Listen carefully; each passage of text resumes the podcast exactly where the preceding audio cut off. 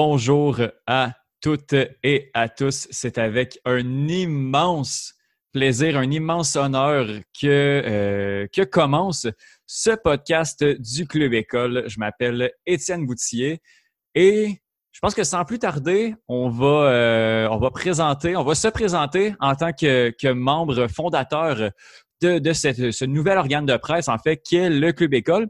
Et si, euh, si vous avez suivi euh, en fait, notre lancement au cours de la dernière semaine, euh, vous aurez vu que, bon, à chaque jour, il y a un nouveau membre fondateur qui s'est présenté sur les différents, les différents médias sociaux du Club École.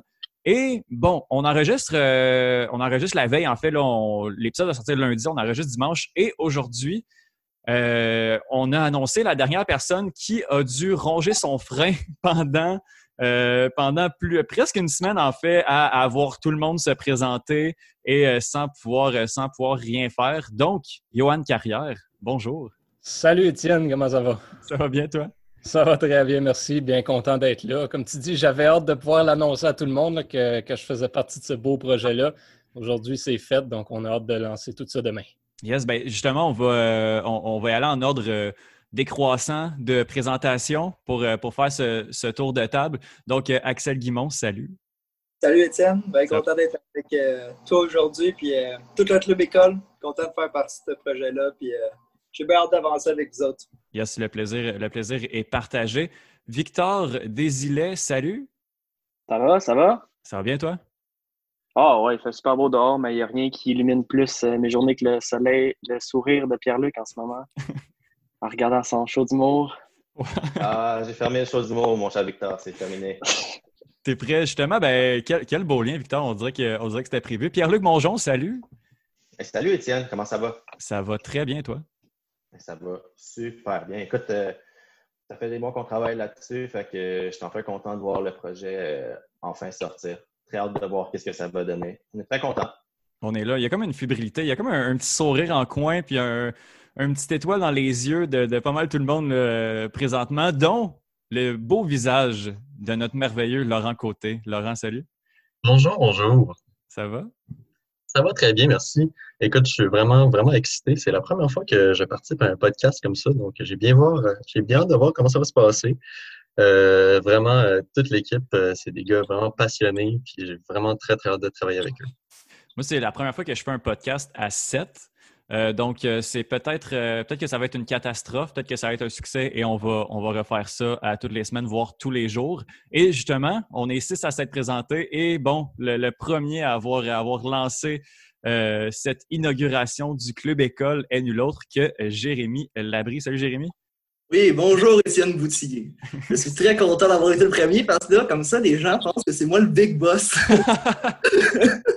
le mastermind s'appelle Jérémy Labry, mesdames et messieurs. Quand en fait tout le monde sait qu'on fait simplement garder le meilleur pour la fin, puis qu'au début, c'est tout le temps ceux qui sont plus eh... Ouais, ah, C'est pour ça qu'Étienne m'a présenté en dernier. ah, bon point, bon point, bon point. Ça dépend bien, ça dépend bien quand même. Yes, je pense que, je pense que la vibe est vraiment le fun. Donc, euh, nous voici, nous voilà. Le Club École, qu'est-ce que le Club École? Le Club École, c'est un, organe de presse coopératif.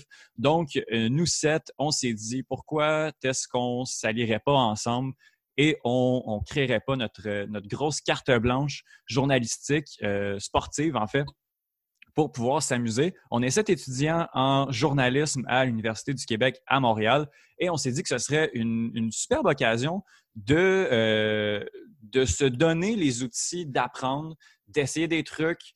Euh, parce que, bon, des fois, peut-être que les occasions manquent, euh, un peu avec, quelques, autres, médias. Donc, on s'est dit, on fait nos propres trucs, on est nos propres patrons. C'est une coop. Donc, quand on prend nos décisions, c'est un membre, un vote. Donc, pour l'instant, à 7, à 7, ça va très bien. Et puis, justement, on a nos réseaux sociaux qu'on a lancés, la page Facebook, euh, euh, Twitter, Instagram. On a aussi une chaîne YouTube et, bon, le site web, leclubécole.com, où toutes nos chroniques, toutes nos balados, toutes nos vidéos vont se trouver. Donc, n'hésitez pas à aller visiter euh, le site web, leclubécole.com. Est-ce que, est -ce que j'ai fait le tour? Est-ce que j'ai oublié, oublié quelque chose? Votre silence. Oui, c'est ça. Ça, ça bien. Cool. C'est parfait. clubécole.com. Vous irez voir ça. Lundi, ça sort.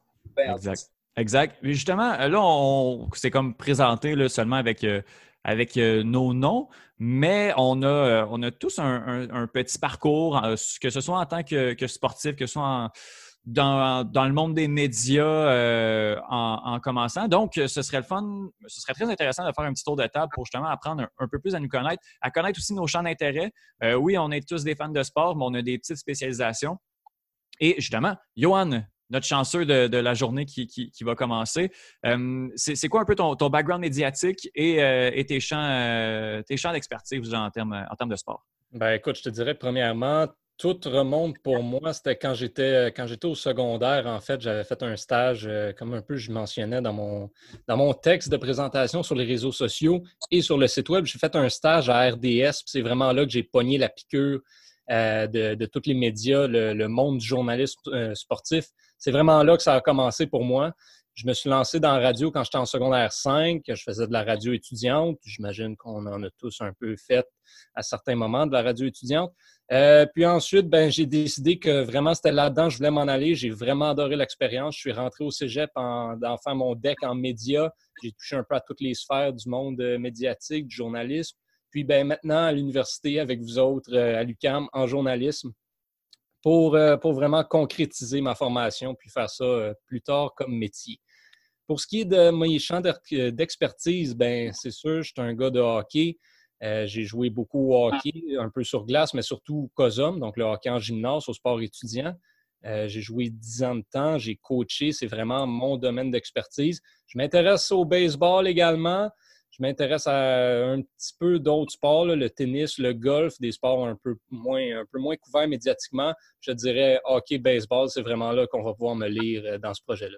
Cool, cool. J'ai très, très, très hâte. Axel? Euh, pour ma part, euh, étudiant journaliste à l'UCAM, comme euh, on l'est tous.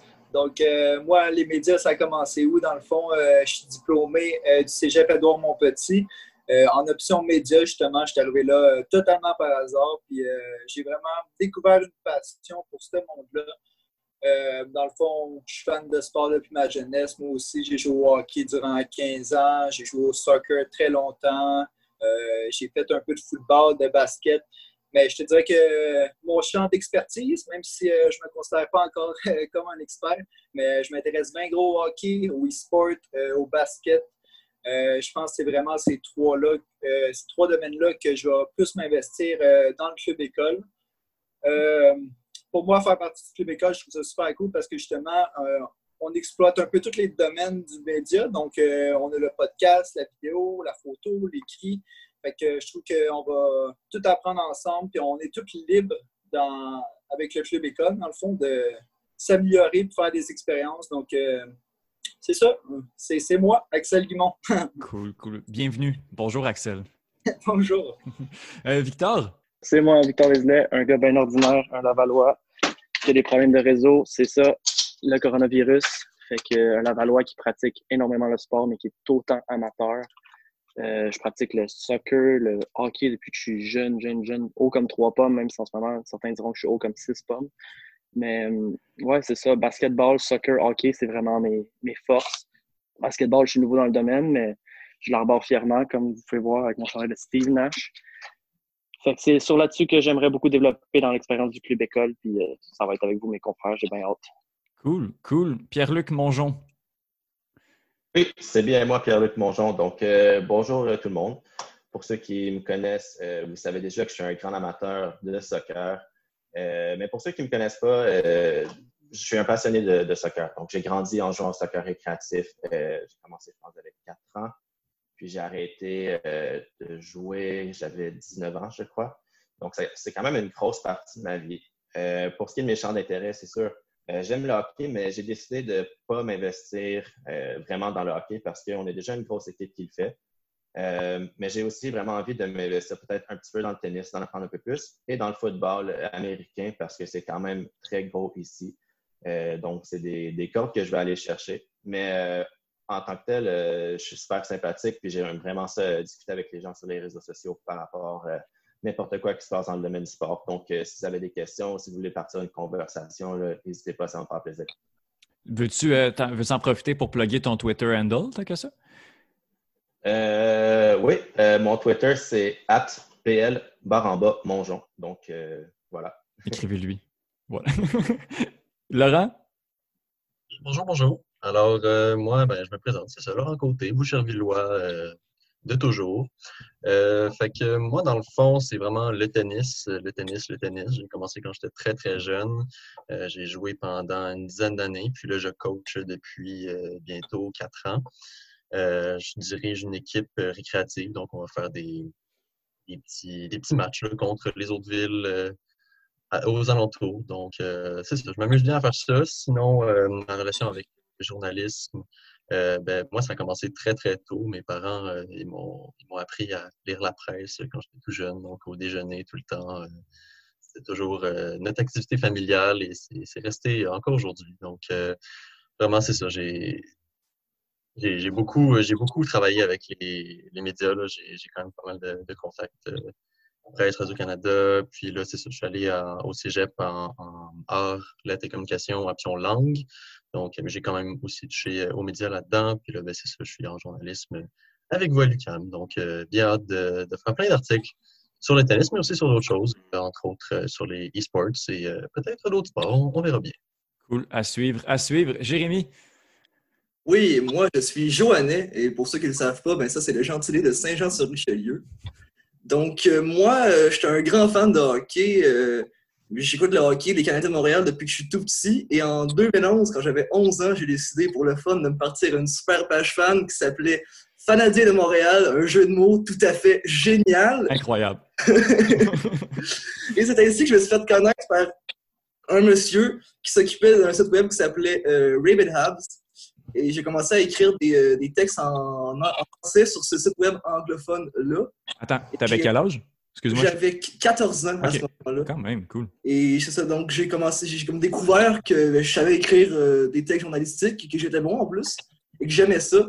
Donc c'est là que je me suis dit que peut-être que je pourrais en faire une carrière, et c'est pourquoi j'ai j'ai rentré en 2017 au Cégep Pédron Petit en Orlet de communication option média avec Axel, que j'ai rencontré à ce moment-là. Et on s'est suivi après ça euh, au bac en journalisme à l'UQAM. Cool. Shout out à Edouard, mon petit. Yes! Ça se passe à Longueuil. Là. Let's trois fiers représentants quand même. euh, Edouard represent. Wow. Wow. Euh, pour ma part, euh, ben, moi, je m'appelle Étienne Boutillier. Euh, je suis un, un- Je suis en divorce avec le hockey. Donc, comme, comme tous les, les, les, les petits culs de, de 8-9 ans, j'étais, j'étais un grand fan et euh, j'ai un peu perdu l'intérêt euh, vers, euh, vers 14, 15, 16 ans. Et euh, j'ai découvert le soccer euh, en 2014 avec la Coupe du Monde 2014. Ça coïncidait avec une saison désastreuse de, l'Impact de Montréal, mais je suis quand même, je me suis quand même abonné à l'Impact de Montréal et je suis devenu un très très très grand fan. En 2015-2016, j'ai découvert avec, euh, avec le Cannes Football Club et euh, le podcast Lopa Aventano que c'était possible de de parler avec des amis, de s'enregistrer, pouvoir parler de, nos passions. C'est ce que euh, ce que j'ai voulu faire. Je suis entré au Cannes Football Club en premier lieu en 2017 comme rédacteur. J'ai écrit trois articles par semaine pendant un an sur l'impact de Montréal et l'actualité MLS. Après ça, pendant la Coupe du Monde 2018, j'avais un podcast quotidien sur euh, les activités, en fait, qu'est-ce qui s'était passé durant, la journée euh, de la Coupe du Monde. J'ai démarré le podcast Les Trois Lions avec mes grands amis Bruno Larose et Justine Lompré qui traitent de soccer anglais. Donc, euh, le soccer, j'en mange, mais je voulais pas nécessairement devenir journaliste. J'ai eu la piqûre lors de mon stage avec le Royal de Montréal, qui est l'équipe professionnelle de frisbee de la ville de Montréal. Et c'est là que, je faisais un stage en communication, puisque euh, j'ai dérivé pendant cinq ans au cégep. On dit que le cégep, c'est soit les deux pires années de ta vie ou les huit meilleures. Euh, moi, je suis allé vers la, deuxième option. Après cinq ans de cégep, deux decks, euh, sciences humaines et gestion de commerce, j'ai décidé d'aller en journalisme à l'UCAM. Et, et me voilà. En fait, le club école est là. Ah oui, aussi, j'ai fait une série euh, de balados d'enquête sur les abus et le harcèlement dans le monde du sport. Donc, euh, oui, je me spécialise quand même en soccer euh, et en ultimate frisbee. J'aimerais aussi parler de euh, arts martiaux mix et de sport de combat. mais euh, quelque chose qui me tient vraiment, vraiment à cœur, c'est le sport euh, sécuritaire. Euh, je pense que c'est important, puis c'est, ça, ça, fait partie de, du mandat du Club École aussi de donner la, voix à des histoires pas très, très intéressantes, ben, pas très, très bon, belles. le côté un peu, un peu moins beau du sport, donner une tribune à, ces problématiques-là. Et aussi, pour, pour, y trouver des, des, solutions. On va y revenir quand même aussi un petit peu plus tard, un petit peu plus tard dans l'émission, dans les chroniques. Donc, euh, donc voilà, je pense que ça fait quand même, euh, ça fait quand même un tour pour, euh, pour moi aussi. Je suis vraiment plus un, gars de, de, radio plutôt que de, télévision. ceux qui, ont vu mon visage le comprendront rapidement que la télé, c'est peut-être moins fait pour moi. Donc, voilà, le podcast du Club École, c'est être le podcast hebdomadaire, en fait, de ce média. L'animateur va changer à chaque semaine. Les chroniqueurs vont alterner. Euh, on a réussi pour la première à, se réunir les sept, à trouver une date, mais je pense que ce ne sera pas la chose la plus facile du monde. Donc, ça se peut que des fois, on, saute des semaines. Ça se peut que. Ben, en fait, le, podcast va être là, mais ça se peut que les chroniqueurs, on ne soit pas tout le temps les sept qui, qui y sont. L'animateur va changer pour qu'on puisse tous un peu essayer, essayer la chronique, essayer l'animation. Euh, et, voilà, je pense que je pense qu'on se lance et euh, on y va avec, avec nos premières chroniques. Johan, qu'est-ce que qu'est-ce que tu en dis? Ben, pourquoi pas? Je pense que, je pense tu sais, juste avant, tu soulèves le, un point juste intéressant que je vais rappeler à nos auditeurs que pour nous, c'est vraiment, c'est quelque chose qu'on lance pour euh, venir complémenter notre formation, dans le fond. Donc, on fait ça pour apprendre un peu le métier sur le tas carrément, puis se donner, justement, se permettre d'aller chercher ces expériences-là. Donc, c'est vraiment quelque chose d'important pour nous ici. On n'est pas des pros, puis on ne se donne pas l'illusion d'être des pros non plus tout de suite. On veut apprendre, donc c'est pour ça un peu qu'on a parti ce projet-là. Exact, exact. Euh, ben, je, vais rester avec, avec toi, euh, Johan, et puis euh, mm-hmm. tu, vas, tu, vas, inaugurer la première chronique, en fait, du, podcast du Club École. Ben on, va parler, on va parler un peu de, hockey ou bon, peut-être un petit sujet qui, qui, est un peu à côté. Là. les, joueurs, les joueurs du Canadien de Montréal se remettent à l'entraînement. Et bon, là, les nouvelles euh, n'arrêtent plus pour le Canadien. Carey Price vient d'annoncer la troisième grossesse de sa femme. Mais il n'en sera pas question euh, aujourd'hui. On parle plutôt que euh, le membre de l'équipe qui fait le plus parler de lui au sein du Canadien de Montréal est nul autre que Youpi. Oui, oui, vous l'avez bien entendu, la célèbre mascotte montréalaise vient en effet d'être intronisée au temple de la renommée des mascottes. Euh, qu'est-ce que le temple de la renommée des Le temple de la renommée des mascottes, ben, c'est comme, euh, comme le nom le dit, c'est pour souligner les mascottes euh, les plus importantes, les plus, euh, les plus hautes, si on veut, du monde du sport, pas seulement le sport professionnel, le monde du sport en général. essentiellement, il faut comprendre que c'est quelque chose qui, à la base, est fait pour les enfants. Donc, les mascottes servent euh, dans certains sports, oui, ça amuse euh, les plus vieux. On pense, mettons, je ne suis pas sûr que Gritty, la mascotte des Flyers de Philadelphie, ce soit une mascotte vraiment dirigée pour les jeunes enfants. Mais euh, sinon, généralement, les mascottes, c'est là pour divertir les jeunes, divertir les foules et tout ça. Donc, c'est vraiment comme un musée pour enfants où on peut aller en apprendre sur les mascottes qui ont été intronisées. Ça a été fondé en 2005 par un certain euh, David Raymond. Si ce nom-là ne vous dit rien, c'est lui, en fait, qui était dans le corps du Philadelphia Fanatic, la mascotte des, euh, des Phillies de Philadelphie, euh, entre 1978 et 1993. Donc, c'est le, le, Fanatic originel, si on veut, ce monsieur-là. Et puis, quand, il, quand il l'a fondé, en fait, c'était juste quelque chose qui était en ligne. Donc, il n'y avait pas, de, il y avait pas, mettons, comme le Temple de la renommée du hockey à Toronto où tu pouvais aller physiquement. Mais maintenant, c'est quelque chose, c'est un musée, le Temple de la renommée des mascottes. On peut aller le visiter, tu peux réserver tes liens en ligne, aller faire des visites. C'est basé à Whiting, en Indiana. Mais, euh, euh comment, euh, comment on peut être intronisé? Est-ce que n'importe quelle mascotte peut avoir sa place au Temple de la renommée des mascottes? Non, en fait, il faut respecter quatre critères. En fait, donc le premier, c'est minimum 10 ans euh, d'existence. Donc, une mascotte, mettons, comme je reprends encore une fois l'exemple de Gritty, mais Gritty ne pourrait pas être tout de suite intronisé au Temple de la Renommée. Je pense qu'il y a deux ans seulement. Donc, euh, il ne respecte pas le premier critère. Ensuite, il faut avoir un impact sur le sport et la communauté euh, dans la ville où on évolue. Il euh, faut inspirer les fans, donc vraiment faire partie de l'ADN de l'équipe et être vraiment très proche euh, des partisans de l'équipe également. Et il faut offrir régulièrement des performances euh, J'ai lu les critères en anglais. Ma traduction, je dirais, c'est des performances innovatrices et marquantes, si on veut. Donc, groundbreaking, comme, comme dit l'adjectif anglophone. Donc, c'est vraiment ces quatre critères-là sur lesquels le, comité d'élection se base pour déterminer quelles mascottes seront intronisées année après année. OK. Euh, à part Youpi, est-ce qu'il y a d'autres mascottes qu'on pourrait connaître, en fait, en la renommée? Ben, comme j'en parlais tout à l'heure, le, fanatique de Philadelphie, qui est probablement, euh, si on parle, mettons, du GOAT, donc Greatest of All Time, chez les mascottes, c'est définitivement le fanatique de Philadelphie. Euh, donc, la mascotte des Phillies, qui est bien sûr intronisée. Ça a été elle a été intronisée dans la première cohorte, dans le fond, en 2005 avec le Famous Chicken de San Diego également, donc euh, les Padres qui ont leur mascotte qui est là. Euh, au hockey, pour ceux qui se connaissent, il y a Tommy Hawk, la mascotte des Blackhawks de Chicago. Et au football, on a Casey Wolf, la mascotte des Chiefs de Kansas City. Au total, il y en a 25, là, je ne les nommerai pas tous, euh, mais depuis 2006, chose intéressante, donc depuis la deuxième année, ils ont commencé à admettre aussi à introniser les mascottes de la NCAA donc les mascottes du, euh, les mascottes du sport universitaire américain, en fait, qui ont fait leur entrée à partir de 2006. Donc, on a Youpi qui fait partie de, l'élite, en fait, des 25 euh, mascottes euh, du sport à tout le monde en Amérique du Nord. Il y a beaucoup de, beaucoup de choses qui rendent Youpi unique. Est-ce que tu peux développer un peu sur, sur la mascotte, puis pourquoi, en fait, Youpi a sa place au Temple de la Renommée?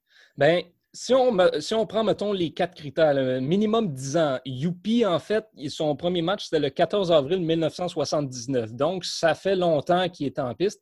Il faut se rappeler aussi que Youpi était la mascotte des Expos de Montréal avant de devenir la mascotte des Canadiens de Montréal, ce qui fait donc de Youpi la seule mascotte à avoir été dans deux sports professionnels différents c'est pas la seule mascotte au temps de la renommée, ni la seule mascotte dans tout le sport à avoir fait plusieurs sports, parce que, comme je le mentionnais, les mascottes de la NCAA sont présentes au temps de la renommée et il y a une mascotte par université, c'est pas une mascotte par sport. Donc, les mascottes de la NCAA font plusieurs sports, mais il y, a, euh, qui est la seule mascotte dans l'histoire à avoir été dans deux sports professionnels différents. Wow, quand même, quand même. Exactement, ce qui est quand même assez spectaculaire. C'est également la première mascotte canadienne. Euh, donc, c'est la première, la première fois qu'une mascotte d'une équipe de sport professionnel canadienne est intronisée au Temple de la Renommée. Encore quelque chose d'assez spectaculaire. Mais euh, là, on parle inspirer les fans, être proche euh, de la communauté des partisans, avoir un gros impact sur le sport, sur les partisans on va toujours se rappeler de Youpi comme étant la seule mascotte dans l'histoire du sport professionnel. Ah oui, mesdames et messieurs, si vous ne le saviez pas, avoir été éjecté d'une partie. Donc, Youpi s'est déjà fait éjecter d'un match de baseball. On retourne le 23 août 1989 dans un match contre les Dodgers.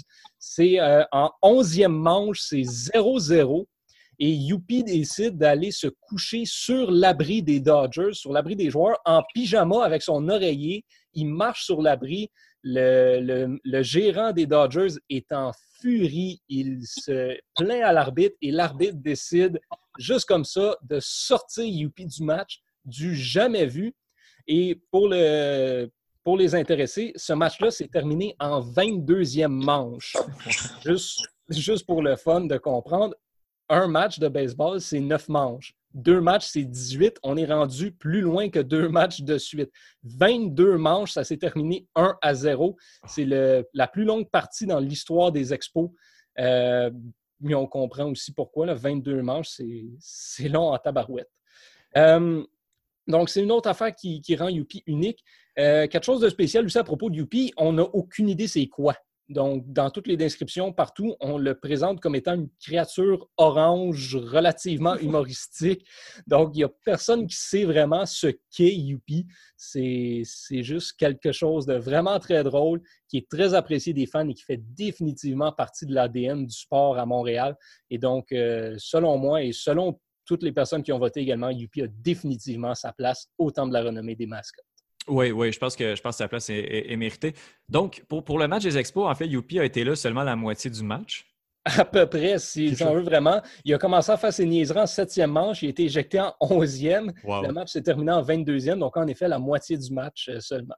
si on peut, je ne sais pas si cet extrait-là est, retraçable ou on peut le trouver. Euh, oui, facilement. Tu peux facilement retrouver ça sur YouTube. Allez, allez voir ça. Je pense que, je pense ça vaut la peine. Yoann, merci, euh, merci beaucoup. merci à toi. On va rester, euh, on va rester au, au, hockey, au niveau, au niveau majeur, mais quand même amateur. Axel, oui, oui. Tu vas nous parler, en fait. Euh, ben, en fait, je, te laisse aller, là. Tu, vas nous parler d'un de, joueur, en fait. Oui, exactement. Dans le fond, moi, à chaque fois que je vais être présent euh, sur le podcast, euh, je vais tenter de faire un portrait d'un joueur de la Ligue de hockey junior majeur du Québec parce que dans le fond, on sait très bien que le hockey, c'est super important au Québec. c'en est même une religion. On en parle un peu partout. Donc, je trouvais ça intéressant et important qu'on connaisse euh, nos jeunes joueurs québécois, la relève, qui sont peut-être euh, dans la Ligue nationale de demain, au fond. Donc, euh, cette semaine, pas de mieux pour la première édition du podcast que de parler du grand gagnant du trophée Michel Bergeron de la saison 2019-2020. Le trophée Michel Bergeron, c'est le trophée qui est remis à la recrue offensive de l'année dans la Ligue de hockey junior majeur du Québec. Donc, cette année, c'est l'attaquant de l'Océanique de Rimouski, soit Zachary Bolduc, qui a reçu les honneurs. Euh, il va laisser sa marque sur le trophée à côté de grands noms comme euh, Stéphane Richer, Vincent Le Cavalier et un certain Sidney Crosby. Wow, c'est, euh, pas des ça, quand même. Mais Zachary Bolduc, c'est la première fois que j'entends ce nom-là. C'est qui, en fait? Zachary Bolduc, jeune joueur, 17 ans, né à Trois-Rivières, 6 pieds, 172 livres. Donc, euh, déjà un très bon gabarit pour son âge. Euh, il va devenir éligible euh, au repêchage de l'ALNH l'année prochaine, soit le repêchage de l'année 2021.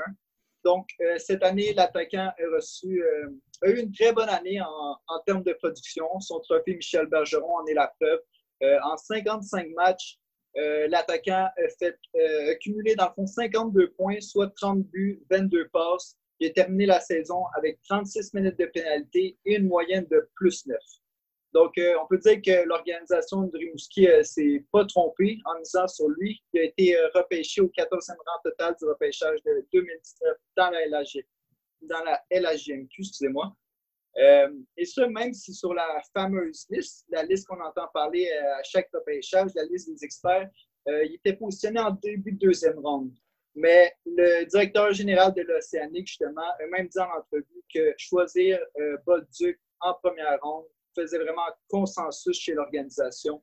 Puis euh, ils ne se sont pas trompés puisqu'il a connu une très bonne première saison. Mais Serge Beausoleil, le directeur général de l'Océanique, a aussi dit que cette journée-là, la journée du repêchage, il était sur le point de faire une transaction qui a été avortée à la dernière minute donc, euh, est-ce que Zachary Bolduc aurait pu changer d'adresse? Je crois que oui, parce qu'on n'a pas le nom des joueurs impliqués, mais on peut croire facilement que le choix de première ronde de l'Océanique euh, était en jeu. Euh, comme on dit, les meilleures transactions sont souvent celles qu'on ne fait pas, parce que quelle première année il a connu, et ça a certainement aidé au succès de l'organisation de Rimouski. Ah, ben justement, oui, c'est une bonne première saison, mais euh, l'Océanique de Rimouski, c'est pas euh, l'équipe aussi d'Alexis Lafrenière qui est comme le gros, gros, gros euh, nom. Donc, de jouer avec Lafrenière, ça n'a pas aidé un peu à son succès? Pour répondre à ta question, je crois que oui. Comme tu dis, Alexis Lafrenière, pour ceux qui ne connaîtraient pas, très bon jeune joueur qui risque fortement d'être le premier choix total du repêchage de la Ligue nationale cette année. Donc, je crois que oui, ça l'a aidé euh, de jouer avec Lafrenière. Pourquoi? Euh, dans le fond, Lafrenière a confié en entrevue que quand Bolduc est arrivé, qui est, euh, lui est arrivé au mois d'octobre, donc la saison était déjà commencée, et Lafrenière s'est donné comme mandat de prendre Bolduc sous son aile. Euh, pourquoi? Simplement qu'il s'est vu en Bolduc. Donc, il a vraiment voulu l'aider, puis ça l'a aidé à l'organisation de Rimouski, puisque les deux joueurs ils ont évolué ensemble sur les unités spéciales.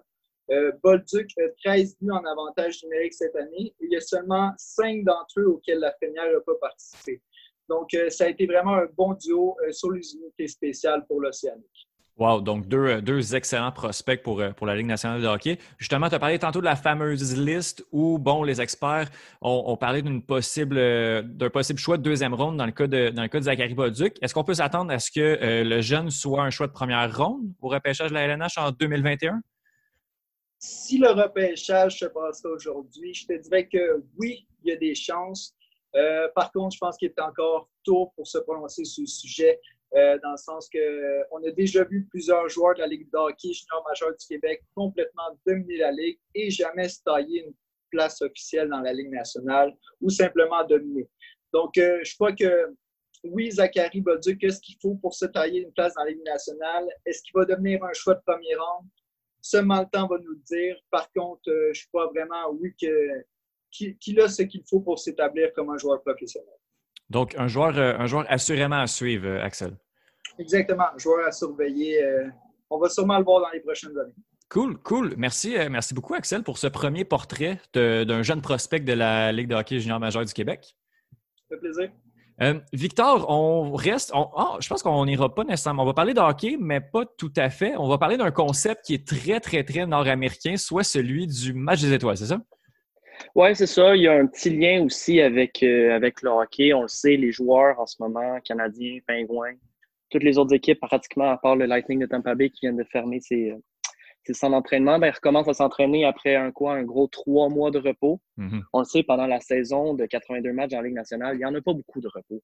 Le seul repos qu'on a, c'est peut-être le week-end du match des étoiles.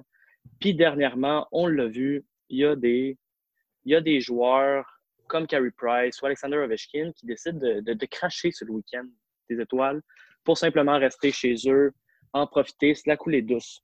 Fait que là, je me suis penché là-dessus sur la tradition des matchs des étoiles dans les autres grandes ligues américaines. Est-ce que c'est quelque chose de répandu de boycotter ce week-end d'All-Star-là? Fait que pour ma première chronique cette semaine, on va parler de, ce qui se passe en MLS. En MLS, euh, on est des fans de soccer ici, là, vite, vite, on, peut le dire, on apprécie beaucoup le format du, le format récent où est-ce qu'il y a une équipe d'étoiles de All-Star de la MLS, puis on a déjà fait partie qui affronte un géant européen. En 2019, l'année passée, c'était l'Atlético Madrid. Deux ans auparavant, en 2018, c'était Juventus. Il y a eu Real Madrid aussi. C'est des énormes clubs. Euh, c'est très, très, très impressionnant de, les voir débarquer sur le sol américain. Oui, je me rappelle une fois aussi, il y avait eu, euh, il y avait Arsenal. Donc, grand club, on, repassera. Là, mais euh, est-ce que, est -ce que ça a toujours été comme ça, le match des étoiles? une grosse équipe qui s'en vient oh. Affronter. Oh non, non, vraiment pas, vraiment pas. On peut faire un petit cours d'histoire ensemble. On va retourner en 1996, l'année où le premier match des étoiles a lieu en MLS. En 1996, c'était le traditionnel, certains diront ennuyant, euh, concept de, des étoiles de l'Est versus les, les, étoiles de l'Ouest, qui est si populaire dans toutes les ligues, NBA, NFL, NHL, name it. Puis euh, il y a eu une déviation du format juste deux ans après pour essayer de comme remixer les choses avec un concept assez spécial. On a fait les étoiles de la MLS issues des États-Unis versus les étoiles de la MLS issues du reste du monde. C'est-à-dire, il y avait des joueurs du Sénégal, de l'Argentine, de l'Espagne, name it. Et puis, euh, étonnamment, à ma grande surprise, les étoiles américaines avaient, avaient, écrasé le reste du monde 6 à 1, ce qui est quand même, euh, au soccer, c'est tout un score.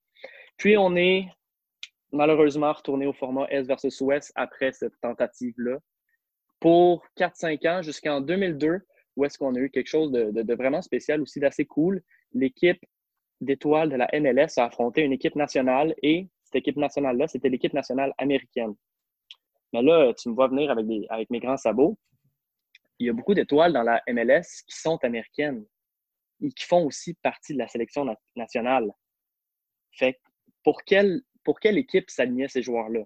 Prenons par exemple Landon Donovan, qui est, euh, qui est disons, euh, une des légendes, sinon pas la légende de la MLS. Mais elle, lui, en, 2002, s'alignait pour les, les, Earthquakes de San Jose. Eh bien, lui, en, dans le match des étoiles 2002, il a décidé de revêtir l'uniforme de son pays, qui malheureusement l'a échappé et a perdu 3 à 2 contre les vedettes de la MLS, donc un affrontement énormément serré. Mhm. Je parle de London Donovan de même. Euh, je ne sais pas si ça vous tente, les gars, un petit fun fact sur lui. Là. Euh, il a joué 613 matchs dans toute sa carrière, compétition internationale euh, comprise. Puis il n'a jamais eu de carton rouge. Fait que, nommez-moi un plus grand gentilhomme. je pense pas que c'est possible. Bah, c'est pour ça qu'on a nommé un trophée, un trophée à son nom aussi mais OK, mais là, ça, Donovan, avec tout ça, c'est en 2002. Qu'est-ce qui se passe en 2002 et 2019 où on, se retrouve à affronter l'Atletico Madrid? Ouais, c'est ça. Il y a comme une espèce de, de période entre les deux où il faut qu'il y ait un switch. C'est vraiment en 2004 que la MLS décide de, de tenir son dernier match Est versus Ouest. Et puis en 2005, on adopte la formule euh, de l'affrontement des étoiles de la MLS qui sont choisies par euh, l'entraîneur-chef de l'équipe d'étoiles, mais aussi depuis récemment un vote du public qui vont affronter un géant, un géant, euh, un géant européen. C'est sûr qu'au début, c'était pas des Atlético Madrid, c'était pas des, Juventus. Dans les premières années, on a affronté euh, Fulham, on a affronté Everton, qui sont des clubs plus de moi- moitié de moitié de tableau en Angleterre. Puis à un certain moment, on sait, la MLS devient de plus en plus talentueuse et de plus en plus big dans le dans la scène médiatique, dans la scène de, a fait d'énormes profits. Ça devient ça, c'est une énorme vitrine pour la Ligue, mais aussi pour les clubs européens de se présenter en sol américain. Cette, cette année, euh, on aurait eu un concept totalement différent. Je ne sais pas si vous étiez au courant, mais ça n'aurait pas été un club européen qui serait, qui serait pointé. Ça aurait été une équipe étoile de la Ligue mexicaine. Oh. Donc, vraiment des joueurs, euh, on peut penser euh, à Gignac, les Tigres, qui a Mhm. vraiment fait partie de l'effectif, qu'on aurait pu voir affronter, euh, qui sait, euh, Maximiliano Urruti, s'il continuait à cette vitesse-là à être le meilleur compteur de la Ligue.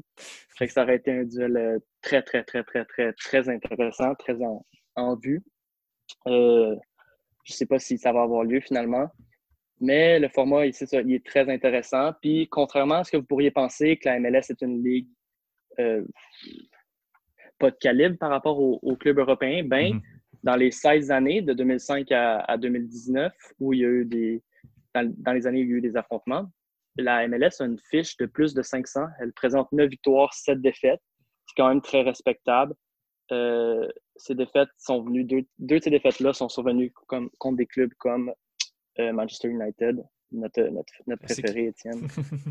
4 euh, un 4-0 puis un 5-2 au, sein de, l'équipe d'étoiles de la MLS, donc euh, Gigi Manu.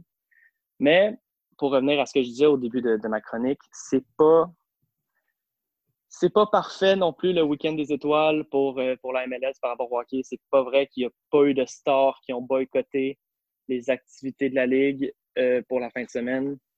Qui on le sait, la fin de semaine la MLS, c'est exactement le milieu de la saison, qui marque officiellement le milieu de la saison. En 2018, un certain Zlatan Ibrahimovic a décidé qu'il n'allait pas se présenter pour l'équipe d'étoiles et préférait rester chez lui pour se reposer, pour être en forme pour les séries. Ah, ce classique Zlatan. Ouais, Cool. Zlatan est plus gros que la MLS, hein, comme, on, comme on dit. Comme, euh, comme il aime bien, euh, comme il aime bien se rappeler aussi, quand même. Ouais. Euh, très, très intéressant, le match des étoiles. On dirait qu'il n'y a pas de, de ligue où- qui, qui a vraiment trouvé son, son format idéal. Je ne sais pas, peut-être que pour, Ouais, pour le baseball ben- ou pour le basket, ça va peut-être un peu mieux. Il, faut toujours, il faut toujours un peu se réinventer dans certaines ligues. J'en parlerai dans mes prochaines chroniques. Mais par exemple, dans la NFL, pour tenter les joueurs à venir euh, à se présenter, on, on a des, des compensations monétaires pour les Mhm. gagnants, les perdants.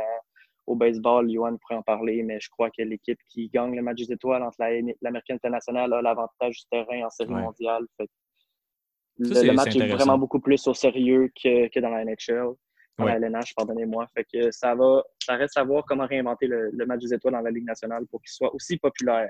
Ouais, ben, du moment où ce que j'ai vu John Scott avec les clés du camion euh, en 2014, là, j- j'ai comme décroché de, de- du match des Ben, étoiles de la, de la Ligue nationale de hockey. Je sais pas pour vous, les gars, mais moi, je pense que justement, le le fait d'avoir John Scott à un match des étoiles en 2014, ça, ça- c'est sûr, ça l'a enlevé au caractère sérieux, mais ça l'a attiré beaucoup de regards. Puis, euh, c'était quelque chose d'unique. Moi, je pense pas que ça a été mauvais pour la Ligue. Ça a été un beau moment, on va se le dire, là, mais Ouais, Ouais, très il n'y avait moment. pas d'affaire là pareil. Non, non. Ouais, c'était- c'était c'était un gros troll, puis, puis ça, ça a suivi. C'était tu sais, c'était- c'était- c'était drôle à suivre quand même, mais c'est sûr que je pense que ça, ça aurait perdu son caractère un peu unique là, si c'était arrivé à chaque, chaque année qu'on Ouais. envoie un plombier quand même. là, qui, qui était avec euh, le Canadien, je crois, quand, quand il s'est retrouvé au match des étoiles. Ben, en fait, ça, c'est, vraiment Ah drôle parce que, genre, je sais pas si vous vous souvenez, mais il a été nommé au match des étoiles pendant qu'il faisait partie des Coyotes de l'Arizona. Puis il a été échangé au Canadien, genre deux jours avant le Mm. concours d'habileté. Wow. Il, jouait quand même, il a quand même joué au match des étoiles pour la division des Coyotes de Il, il a joué dans, il a joué dans la Pacifique, ouais. Wow. ça, c'était quand, même, quand même très particulier. Merci Certains beaucoup. diront même qu'il a été échangé, que la Ligue nationale a forcé le DG des, des, Coyotes à l'échanger pour essayer de ne pas le faire participer au match des étoiles, mais ça n'a vraisemblablement pas marché. Ah ouais, wow, ça n'a pas, pas fonctionné. Il s'est retrouvé avec la Fiat, c'était quoi le.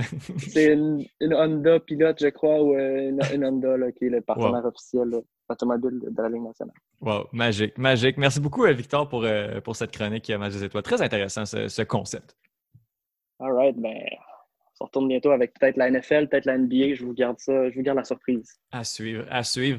Euh, Pierre-Luc, euh, on va parler encore une fois de soccer. On s'en va en Europe. Euh, justement, Victor mentionnait un, parler un petit peu, un petit peu de Manchester United dans, sa chronique. Là, on va se concentrer sur un de leurs joueurs vedettes, soit Marcus Rashford.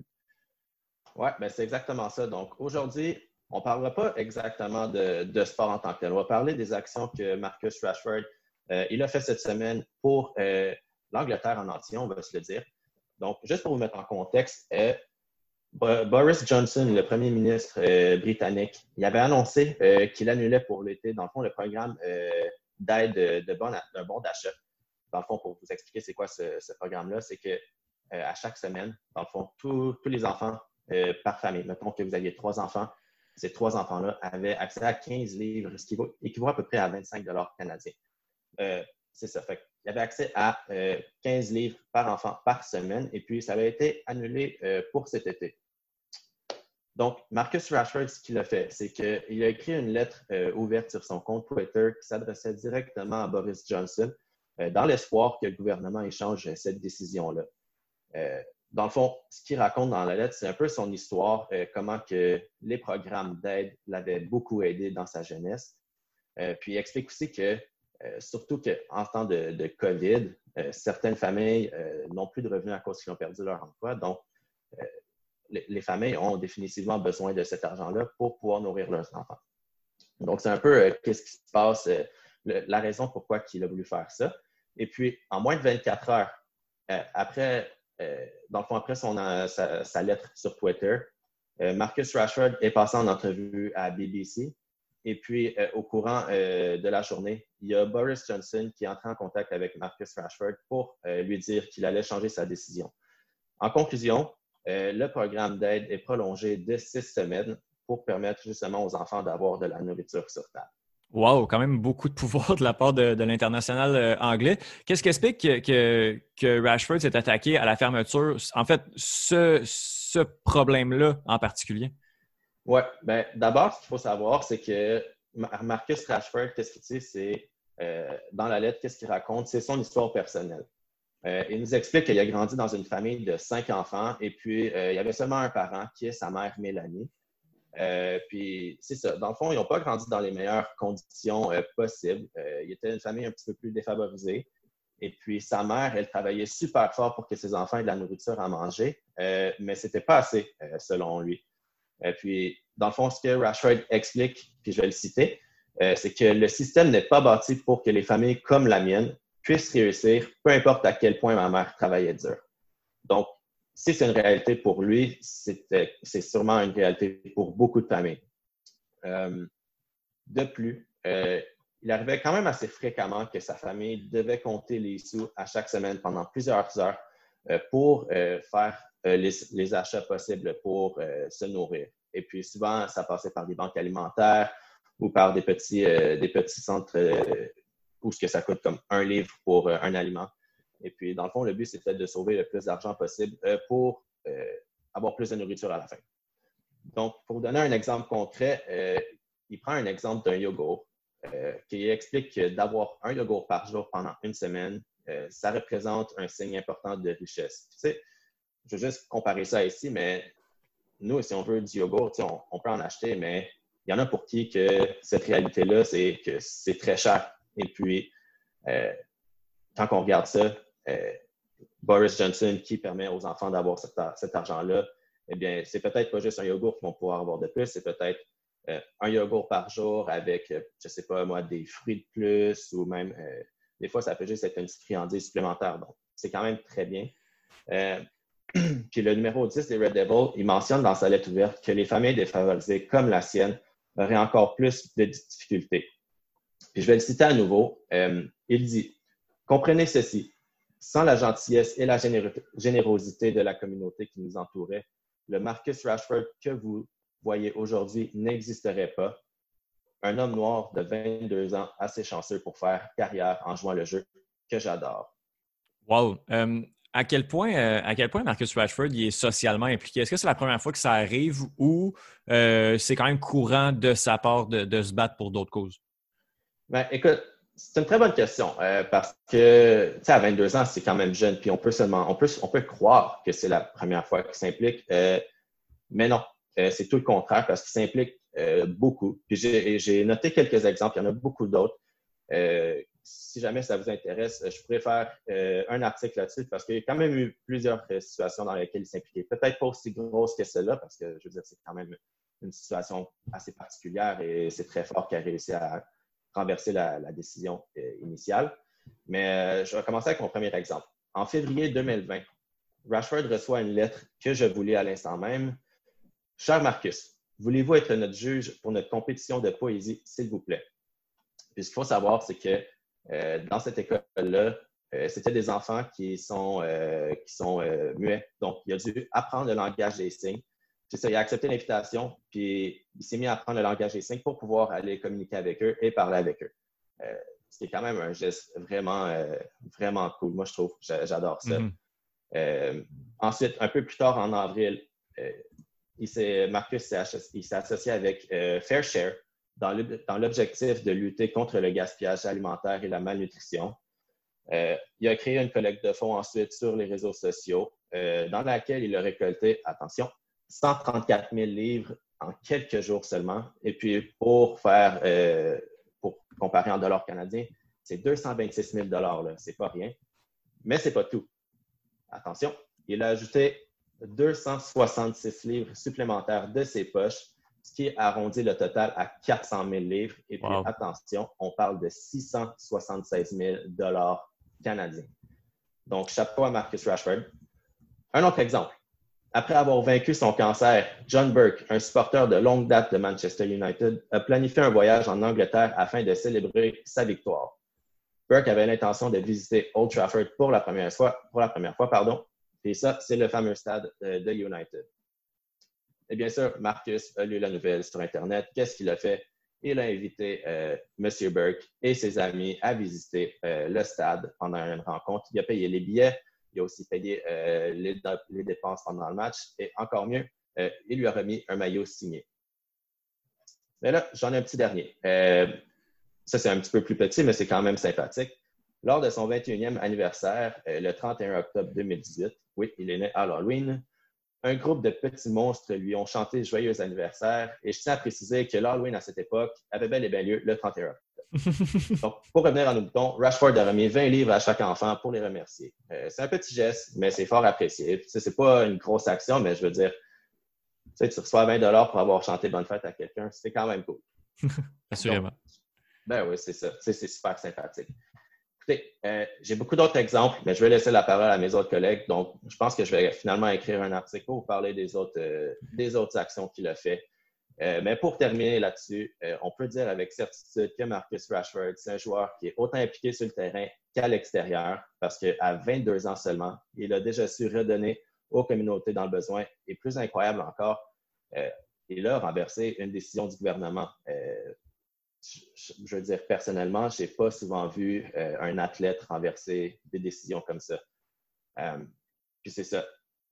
C'est sûr, nous, euh, toutes les prochaines nouvelles de Marcus Rashford et ses prochaines implications sociales, on va vous en parler, mais j'aimerais ça apporter une petite ouverture aussi.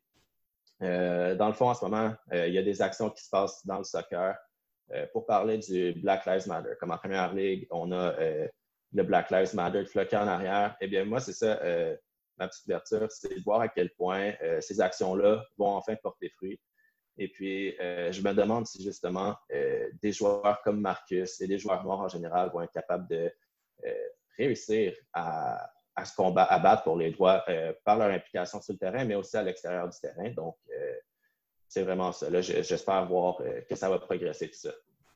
D'ailleurs, là-dessus, euh, ben, je ne sais pas si vous avez vu, c'est le Merseyside Derby aujourd'hui, Everton contre Liverpool et Trent mm-hmm. Alexander-Arnold Euh, lui, qui est commandité par Under Armour, porte des chaussures qui sont magnifiques, des chaussures Under Armour noires avec euh, Black Lives Matter de, marqué dessus qu'il va porter aujourd'hui pendant le match et il va les mettre en, aux enchères après la rencontre et le prix pour lequel ils vont être vendus, il va tout remettre ça à la Nelson Mandela Foundation. Donc déjà un petit geste qu'on voit là, Très déjà plus significatif que des, que des célébrations de vie. là. Oui, puis euh, venant d'un autre très, très, très jeune joueur. Une belle jeunesse en Angleterre qui ont, euh, qui ont le cœur sur, euh, sur la main. Merci beaucoup, euh, Pierre-Luc. Ben, ça fait plaisir. On va, euh, on va lâcher les sports collectifs un peu pour se, pour se pencher vers les, les sports euh, individuels. On a euh, avec nous justement un, un entraîneur euh, de, de tennis. Ce sport qui a été avec, euh, avec le golf un des premiers sports bon, dont la, la reprise a été possible avec le déconfinement.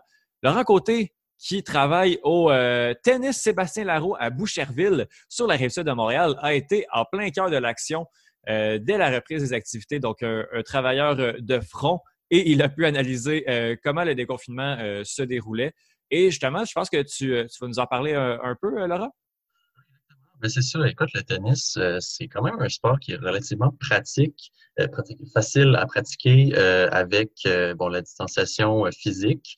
C'est un sport généralement lors duquel on se tient assez loin de son adversaire. C'est assez rare qu'on va être très proche de lui. Donc, ben, vraiment, on a remarqué que quand les gens ont pu aller sur les terrains de tennis, ben, ils sont allés, ils avaient vraiment hâte. Ça faisait deux mois et demi qu'ils étaient confinés, ils s'en pouvaient plus, littéralement. Donc, euh, vraiment, j'ai jamais été autant occupé que ça de ma vie à ma job. Euh, je, constamment, j'étais au téléphone, je passais mon temps à dire aux gens que ben, il y avait plus de terrain, c'était tout pris. Donc, euh. Wow. Wow, mais, mais justement, les, premières journées, bon, là, tu as dû être arrêté pendant quelques semaines. Quand tu quand on dit bon, tu recommences, tu recommences à travailler, comment ça se passe les premières journées? Là, la clientèle était visiblement au rendez-vous. Oui, vraiment. Ben, c'est ça. En fait, là, euh, en fait, ben, quand on a recommencé, c'est sûr que la situation n'était pas tout à fait la même euh, qu'en ce moment. Euh, les- le, nombre de cas était quand même beaucoup plus élevé par jour. Donc, il y avait quand même beaucoup de, de- mesures préventives qu'il a, fallu, appliquer pour, pour remédier à la situation. Donc, euh, ben, premièrement, on n'arrêtait pas de désinfecter absolument tout. Donc, les terrains, on faisait les, portes, les grillages, les bancs, le, top des filets. Euh, on faisait ça à chaque heure. Donc, après chaque, euh, nos, réservations, c'est à chaque heure. Donc, à chaque personne qui passait sur le, terrain, on passait, on désinfectait. Euh, après ça, ben, on fonctionnait à heure réduite, donc on était seulement ouvert euh, 8 heures par jour. Et aussi, on était juste à un terrain sur deux. Donc au début, là, euh, il y avait, euh, dans le fond, il fallait mettre un terrain entre chaque terrain qui était occupé. Donc, euh, ça, c'est sûr que ça, réduisait les, possibilités euh, pour les, citoyens pour jouer. Euh, ensuite de ça, on demandait aussi aux gens d'apporter des balles différentes euh, et de les identifier quand ils jouaient avec quelqu'un qui habitait pas dans la même maison que eux pour euh, minimiser les, contacts. Euh, c'est ça. Ben donc, au- je dirais en bref, là, on a essayé de, de faire en sorte que les gens aient une expérience la plus normale possible pour commencer. Là, c'est sûr qu'on on peut s'en permettre un petit peu plus vu que ça va quand même mieux. Donc, on a allégé, euh, on, a, on a enlevé certaines restrictions qui étaient là au début. Euh, mais c'est ça. Donc, quand même, ça, ça va très, très bien pour l'instant. Euh, la clientèle, justement, est-ce qu'elle était coopérative et compréhensive de la situation? Est-ce qu'il y a eu beaucoup de cas de, de- personnes qui, euh, qui se rebellaient un peu et qui trouvaient que les consignes étaient un peu intenses? Ben, c'est ça. Je dirais, en général, ça a très bien été respecté. Euh, on voit des gens, là, ces, temps-ci dans la rue, sont un petit peu moins... ils sont tannés de porter le masque. Mais ici, vraiment au tennis, c'était quand même assez... assez euh, très bien respecté. Euh, les gens, ils avaient vraiment hâte de jouer. C'est- c'est- je disais, ça faisait deux mois et demi qu'ils étaient confinés. Euh, ça fait du bien de bouger. Tu sais, les gens, ils étaient chez eux, ils faisaient rien, ils étaient, ils étaient assis sur leur sofa. Fait que euh, même, même moi, quand je me disais, je faisais mes rondes de désinfection, je me disais, my God, j'ai jamais eu autant de fun à nettoyer des bancs. C'était tellement Wow! euh, fait que, juste d'être au tennis, juste de, de- d'être dans un, un environnement familier que tu avais hâte de, de retrouver, de, de côtoyer, ça, ça fait vraiment du bien. Puis on- aussi, on, a- on avait enlevé les tarifs, c'était rendu gratuit pour tout le monde. Donc, c'est sûr, ça invitait un petit peu plus les, les gens euh, à venir. Euh, fait que dans la très grande majorité, là, je dirais pas mal aucun problème. Euh, il était juste très content d'avoir la chance de pouvoir jouer. Euh, c'est sûr, on a eu quelques cas isolés. là. Il y a des gens qui, qui se croyaient un petit peu au-dessus de tout, qui étaient prendre un terrain qui n'était pas censé prendre, euh, surtout quand on, on, fonctionnait un terrain sur deux. Ben voyons comment ça se fait. On, mm-hmm. ben, à bien plus que deux mètres, ce qui était un peu vrai, là, mais on, on aimait mieux en faire trop que pas assez. Puis, euh, je il y en a qui chialaient, là, qui disaient Ah, ben là, ça sert à rien, euh, c'est n'importe quoi, mais bon, il y, a, des chialeux euh, dans tout dans la vie, là, je me disais. Fait que, non, en général, c'est très bien. Je, suis très, très content. En espérant que, ben justement, je pense que tu dis que c'était juste une minorité. en, terminant, à quoi va ressembler la, saison? Est-ce qu'on va avoir droit à un été de tennis normal, selon toi? Ben, c'est sûr que ça va pas pouvoir être exactement normal, euh, mais je te dirais que le tennis, euh, comme je disais tantôt, ça, ça a la chance d'être un sport qui est assez facile à pratiquer euh, dans la situation actuelle, même avec la distanciation physique. Donc, le, déconfinement sportif s'est passé en quatre phases. Le gouvernement l'avait annoncé. Et on entre présentement dans la troisième. Et là, donc, le tennis en double va être permis à partir euh, du lundi 22 juin, donc demain, en fait. Euh, les clubs de tennis intérieur vont ouvrir. Euh, puis, depuis lundi dernier, en fait, les cours sont permis. Avant ça, c'était juste le, tennis libre en simple qui était permis. Donc, euh, en ce moment, là, on vraiment concentre nos efforts à la, réouverture de pas mal tout, je dirais. Donc, euh, la réouverture euh, des ligues pour les adultes, les équipes juniors de compétition, dont moi, je, m'occupe, les cours privés, les camps de jour aussi qui vont recommencer. Donc, c'est sûr que ça, ça demande quand même beaucoup d'organisation, mais je suis sûr qu'on va y arriver. Puis, euh, en fait, je dirais la, pas mal la seule chose qui va, qui va changer, ça va être de toujours rester à deux mètres de ses, son partenaire ou ses adversaires euh, et aussi les balles. Donc, il va falloir euh, se laver les mains après. on va toujours toucher aux mêmes balles que, que les autres. Donc, il va falloir faire attention à ça. Euh, puis ensuite de ça, si on regarde plus au niveau national, international, l'ATP, le WTA, euh, malheureusement, la majorité des, des, tournois qui étaient prévus cet été, donc en juin, en juillet, euh, ça a pas mal été tout suspendu. Euh, mais avec un peu de chance, ça devrait reprendre avec euh, plus d'intensité au mois d'août. Notamment, il y a le tournoi de Washington qui va commencer le 14 août. Ensuite, il va y avoir Cincinnati, le US Open, qui est un des quatre grands chelems.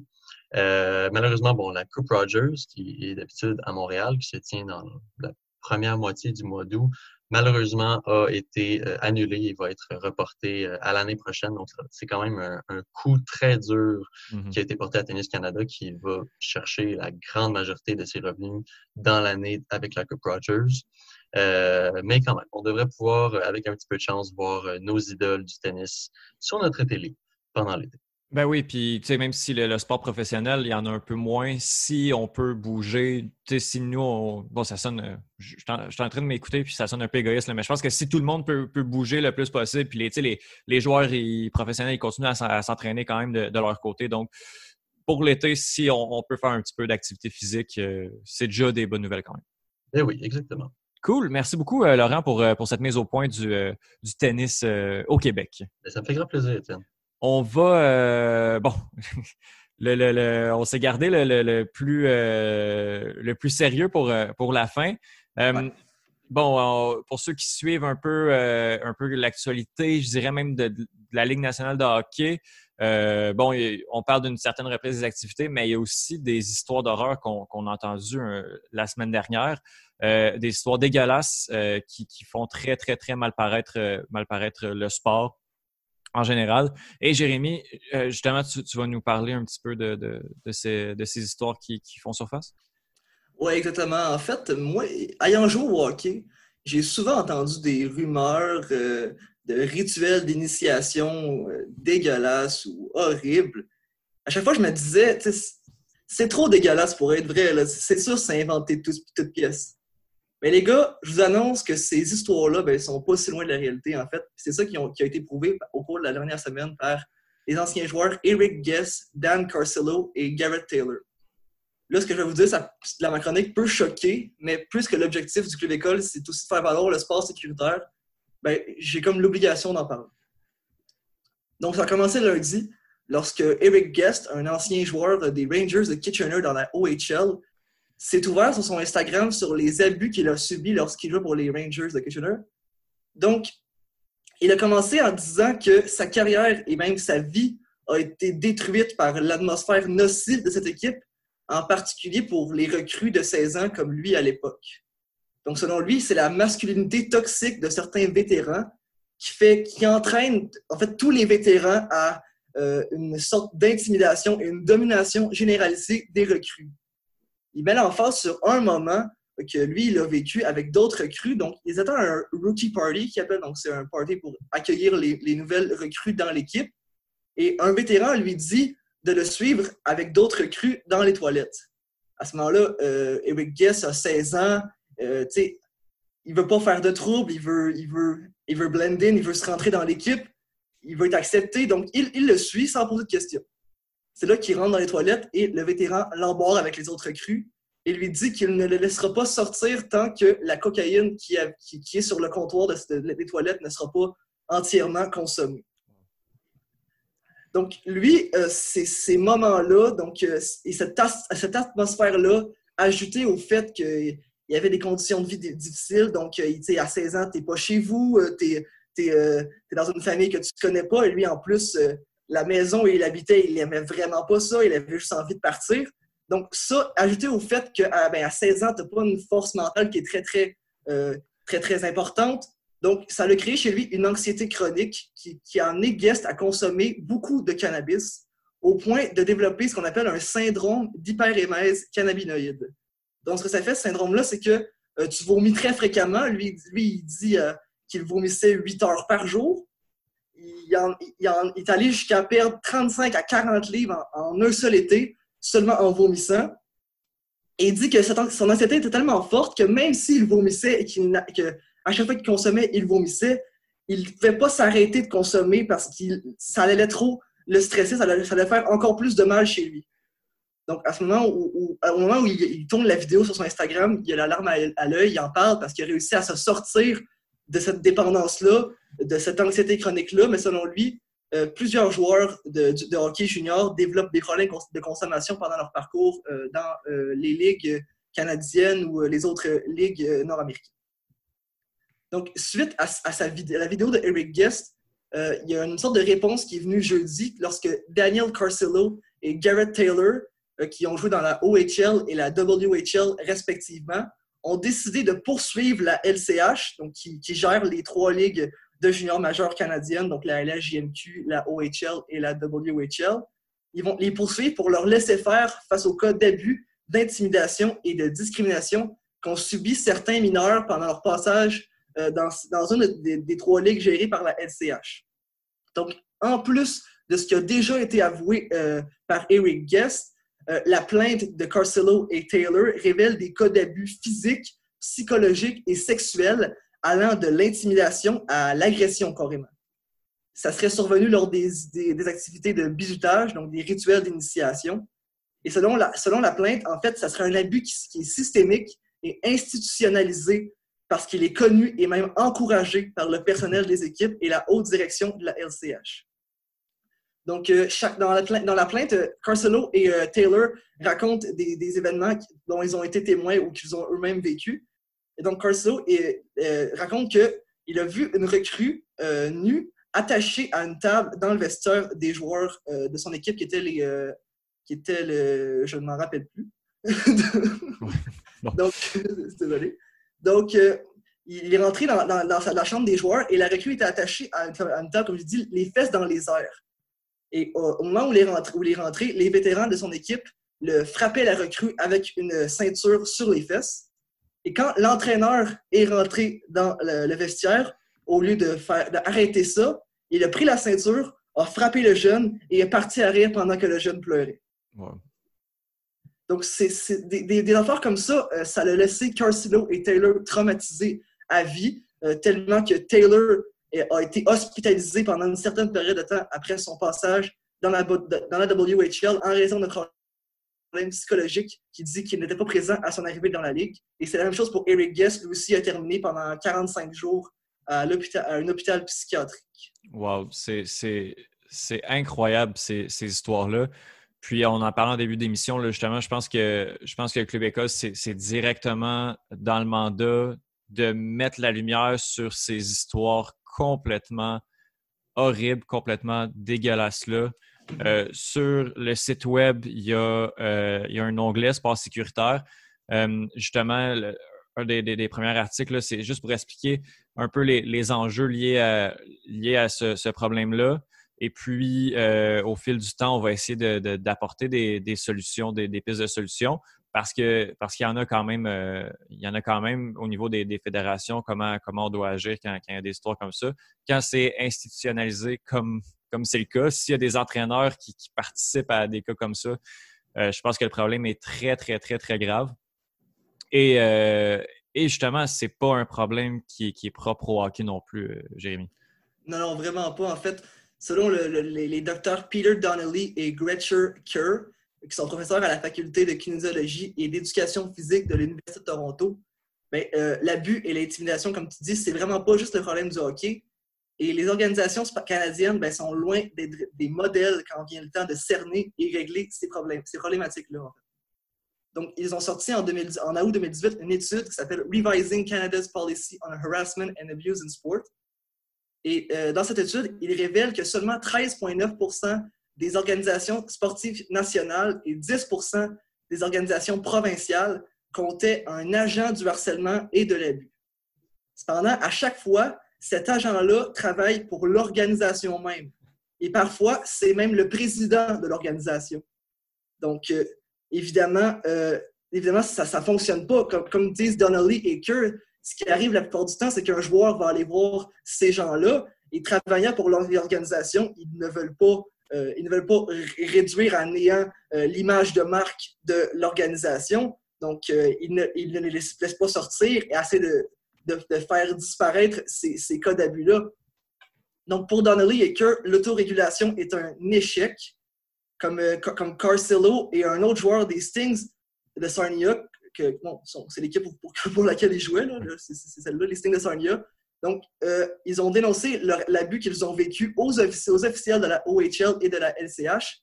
Cependant, la plainte dit qu'une enquête informelle a eu lieu, mais au final, aucune action concrète n'a été effectuée pour mettre un, terme à, cet abus-là. Comme, comme j'ai dit, il aurait vraiment eu un impact négatif euh, sur, euh, sur leur image de marque. c'est dégueulasse. Il faut absolument que les fédérations arrêtent de, de s'auto-réguler, de s'enquêter elles-mêmes. C'est complètement absurde comme concept à la base. Puis, ça ne fonctionne pas. Il faut absolument une unité indépendante euh, gouvernementale euh, qui va gérer ces plaintes-là quand, il va y avoir des plaintes. Parce qu'en plus de ça, euh, il y a une pression pour que les, joueurs bon, fassent pas nécessairement de plainte. Puis c'est pas intéressant d'aller faire ta plainte à la fédération quand tu sais que bon le coach en question, tu vas aller faire ta plainte au gars qui l'a engagé, par exemple. Non, c'est ça. Ah, il, y il, y a une grosse contradiction aussi parce qu'il y a, il y a des, des politiques au niveau de l'abus, du harcèlement dans la LCH, dans les autres organisation sportive euh, nationale, provinciale, mais si euh, le personnel de ces organisations-là y prend part, euh, ben, ça ne fonctionne pas. Tu es, en train de contredire ce que tu dis. Assurément, assurément. Ben, cette histoire-là est vraiment à suivre. Je pense que le Club École va, se, pencher, va se pencher un peu là-dessus. Jay, je te donne le mandat de, regarder ça de, près puis, euh, puis nous revenir, que ce soit en article ou euh, dans, un, dans, prochain, euh, épisode sur un, suivi. on se croise les doigts pour qu'il se passe quand même quelque, chose dans, cette histoire dégueulasse-là. malgré tout, ben voilà, on termine, on termine cet épisode du, ce premier épisode du podcast du Club École. Oui, qui fut qui fut quand même un, petit peu plus différent qu'à l'habitude. On va essayer d'y aller un peu aussi avec, avec des nouvelles. On voulait se présenter, on, on voulait on voulait être les, sept présents aussi pour, euh, pour la première. Mais je crois que ces missions réussies, les garçons. On a réussi à, à, faire. 100%, euh, Ça s'est bien passé. justement, euh, Carrière, merci beaucoup. merci à toi. Merci, euh, merci à vous, à vous autres, les boys. très, très heureux de pouvoir partir ça avec vous. On se lance dans une, dans une très belle aventure, n'est-ce pas, Axel Guimont? Oui, très belle aventure. J'ai juste hâte qu'on continue d'avancer ensemble et qu'on fasse de quoi de bien avec euh, le club école. Je pense qu'il y a bien des points positifs qu'on peut emmener. On peut couvrir des choses qui sont peut-être moins couvertes médiatiquement au Québec. Donc, euh, ouais, j'ai bien hâte aussi. Euh, puis merci. Merci à vous tous. Merci, beaucoup, Victor Désilet. Oui, comme plusieurs stars de la chanson québécoise l'ont dit, et c'est pas fini, ce n'est qu'un début. Fait que, Premier épisode mérite un bon gros boy. Wow. Merci. un euh, props, mais je on suis donne sans mots, j'ai comme figé, je sais plus quoi répondre. Merci, merci Pierre-Luc. Ben, merci à toi. Écoutez, les gars, euh, notre projet, ça va être quand même très intéressant. Puis, euh, de ce que je vois en ce moment, les gens ils ont l'air de trouver le concept super cool. Fait que j'ai vraiment envie d'exploiter ça avec vous. Puis, euh, possiblement avec euh, nos auditeurs plus tard. On verra. On est ouvert à plusieurs choses. à, à- à suivre. Laurent À Côté, merci beaucoup. Merci à toi. Écoute, euh, vraiment, c'était euh, très enrichissant comme euh, première expérience. Je suis très, très content. J'ai vraiment hâte de voir euh, jusqu'où on va pouvoir euh, amener ce projet-là. Moi, je suis très excité. Euh, beaucoup de projets euh, euh, qui a à faire avec ça. là, vraiment. Yes. Euh, Yes. Jérémy Labri, merci Ouais, énormément. ouais, merci, merci Étienne. Il y a bou- J'ai une petite fébrilité, un petit, un petit stress avec le club école, mais c'est c'est que du plaisir pour Ben oui. moi. Je me suis amusé à vous écouter, euh, à parler aussi, donc euh, voilà. Mhm. C'est comme on voyait dans nos cas, c'est de le stress, c'est du stress positif quand même. C'est c'est C'est une fébrilité, c'est le fun. Puis, euh, tu sais, là, on enregistre le dimanche, c'est lundi, donc euh, c'est dans quelques heures là, que, que le site va être officiellement lancé. Donc, on, on est vraiment excités. Je m'appelle Étienne Boutier, c'était le premier épisode du Club École. Et puis, ben, on se parle la semaine prochaine pour un autre épisode. Oui, Certainement. right. salut! Salut les boys. Allez. Adios.